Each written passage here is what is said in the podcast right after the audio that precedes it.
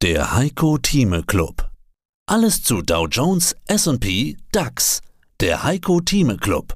Heiko Thieme, globaler Anlagestratege. Heiko, ich grüße dich, Andi Groß, verantwortlich für diese Clubausgabe vom 28. März 23. Wenn ich so die Tage die Schlagzeilen durchblättere, der Markt vertraut den Banken nicht, Finanzmarktkrise 2.0, der Markt sucht sich das schwächste Glied und so weiter. Und am Freitag hat er das schwächste Glied gesucht und gefunden, mal bei der Deutschen Bank, hat er vernehmlich und laut und vernehmlich angeklopft. Zweistelliges Minus, mehr oder weniger aus heiterem Himmel nochmal. Am Wochenende dann die Horrormeldung, Putin will strategische Atomwaffen in Belarus stationieren. Also da hat's mir die Haare aufgestellt. Dem Markt offensichtlich nicht. Der hat sich dann wieder erholt, zumindest am Montag. Wie ist denn die Lage derzeit, Heiko? Sehr verworren, sehr nervös machen für die meisten. Wenn man einmal die politische Situation, du hast sie gerade angesprochen, sieht, also Stichwort Russland und auch die Achse Russland-China, der Besuch von Herrn Xi vergangene Woche in Moskau, all das könnte natürlich Anlass zur Sorge sein. Das kann man nicht wegleugnen. Auf der anderen Seite wird an der Börse Hoffnung gehandelt oder auch natürlich Herausforderungen gehandelt. Man schaut auf die Zukunft und man arbeitet nicht mit dem Rückspiegel. Die meisten Interviews, die ich sehe in den Medien, das dauert immer Stunden leider, sich das anzuschauen, weil dort also wahnsinnig lange über das gleiche Thema gesprochen wird, mit wenig Faktenlagen, immer nur Vermutung. Und dann hat man so den Eindruck, die, die haben die Hosen gestrichen voll, man hat Angst und äh, es wird vom Weltuntergang gesprochen. Jetzt mal Hand aufs Herz, kommt der Weltuntergang, spielt es gar keine Rolle, was wir gesagt haben. Da sind wir alle nicht mehr da. Kommt es zu einem atomaren Krieg, spielt es auch mal ganz brutal gesagt keine Rolle. Dann äh, haben wir eine dermaßen Verwüstung, darüber noch zu reden, in welchem Zelt wir leben wollen, nicht wahr? Und das interessiert mich nicht. Ich bin und bleibe konstruktiver Optimist oder rationeller Optimist.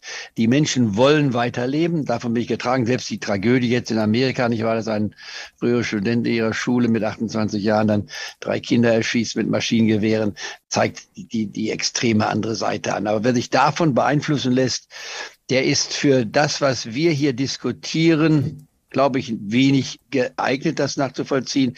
Die Börse handelt anders. Das müssen wir uns wieder klar machen. Die Börse hat ihre eigene Logik. Was wird an der Börse auf dem Börsenpaket gehandelt? Gewinnaussichten, Potenzial, Visionen und natürlich auch Enttäuschung. Da, wo die Visionen und Erwartungen nicht erfüllt sind, bricht plötzlich ein Kurs ein. Und dann gibt es das Moment Angst und Hoffnung, steht auch noch dabei. Und zurzeit überwiegt er die Angst, die Sorge, die Hoffnung ist nur bei wenigen vorhanden. Wir haben auch ein neues Umfeld. Wir haben immerhin doch acht Jahre lang gelebt in einer Situation, die absolut künstlich war. Nicht acht Jahre, was sage ich da? Es waren 14 Jahre von 2008 bis 2022 in der Illusion, dass negative Zinsen unsere Probleme lösen können.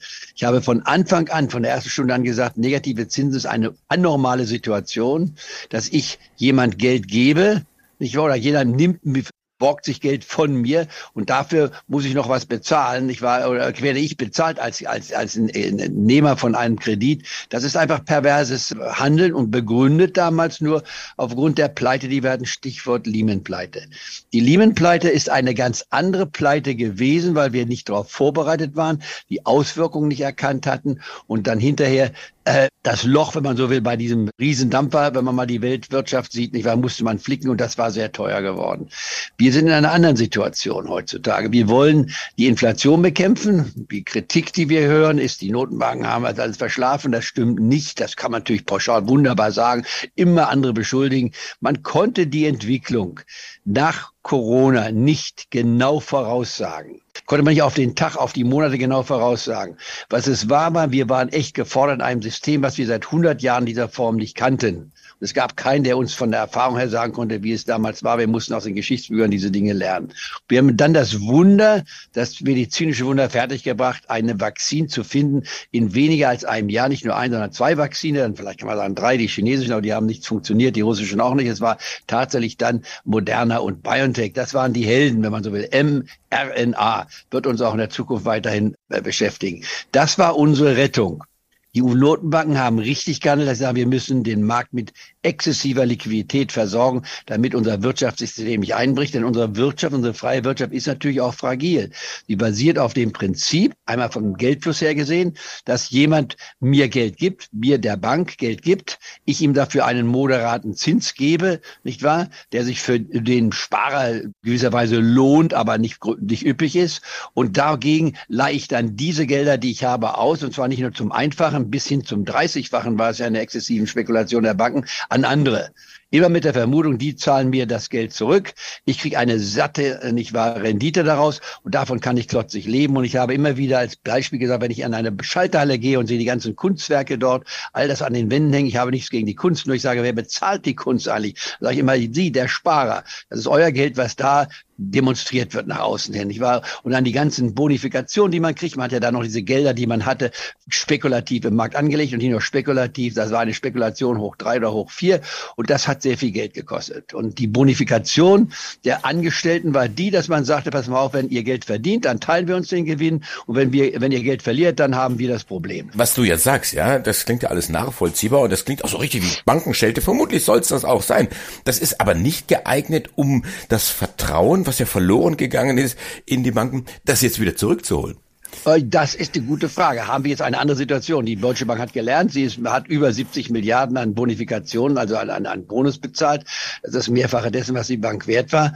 Und äh, das ist die Schelte. Und ich war ja nun bei der Bank zehn Jahre da und war auch begeistert, hat meine Karriere auch ganz entscheidend mitgeprägt, bevor ich mich dann 1990 selbstständig machte.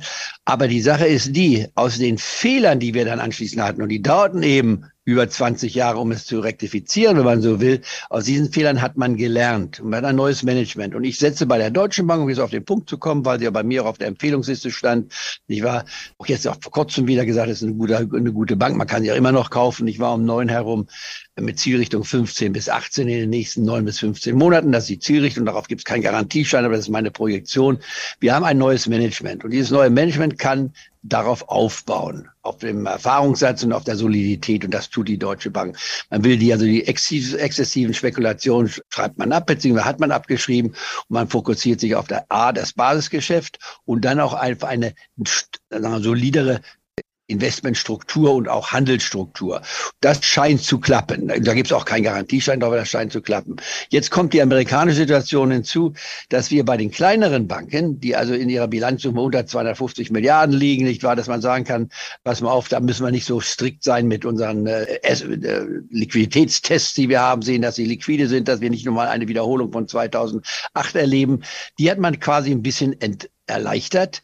Unter Trump muss man sagen, da kommt der freie Marktwirtschaftler in Anführungsstrichen, da sage ich etwas zynisch bei Trump hinein. Ich war da weniger Regulierung. Im Prinzip hat er nicht Unrecht, aber es gibt gewisse Regeln, die muss man einhalten. Und diese Banken sind so unter dem Netz gelegen und haben gesagt, okay, wir können A, Kunden anziehen, indem wir den Zinsen geben, wenn auch nur einen ganz marginalen Zins, es gab aber sonst nur Nullzinsen, ich war in Amerika keine Negativ, sondern Nullzinsen, wenn wir denen ein bisschen mehr anbieten, dann kriegen wir die Kunden und dann refinanzieren wir uns, wenn man so will, am langfristigen Ende des Marktes. Diese Gelder, die wir kriegen vom Kunden, die legen wir dann an bei Staatsanleihen. Und Staatsanleihen sind ja absolut sicher. Diese Logik war richtig. Nur was man nicht überlegt hat, ist, wenn es mal wieder zur Normalität kommt, von der ich seit Jahren spreche, ohne mich jetzt loben zu wollen. Ich habe nur gesagt, wir werden immer wieder Normalität haben. Das ist überhaupt ein wesentliches Anlageprinzip in meiner Strukturstrategie. Wir werden Normalität haben. Das heißt, eine Inflationsrate, die sollte nicht weit über zwei Prozent. Das ganze Interview können Sie als Clubmitglied hören. Werden Sie Clubmitglied im Heiko Thieme Club, um erfolgreicher an der Börse zu handeln. Mehr dazu klicken Sie auf den untenstehenden Link.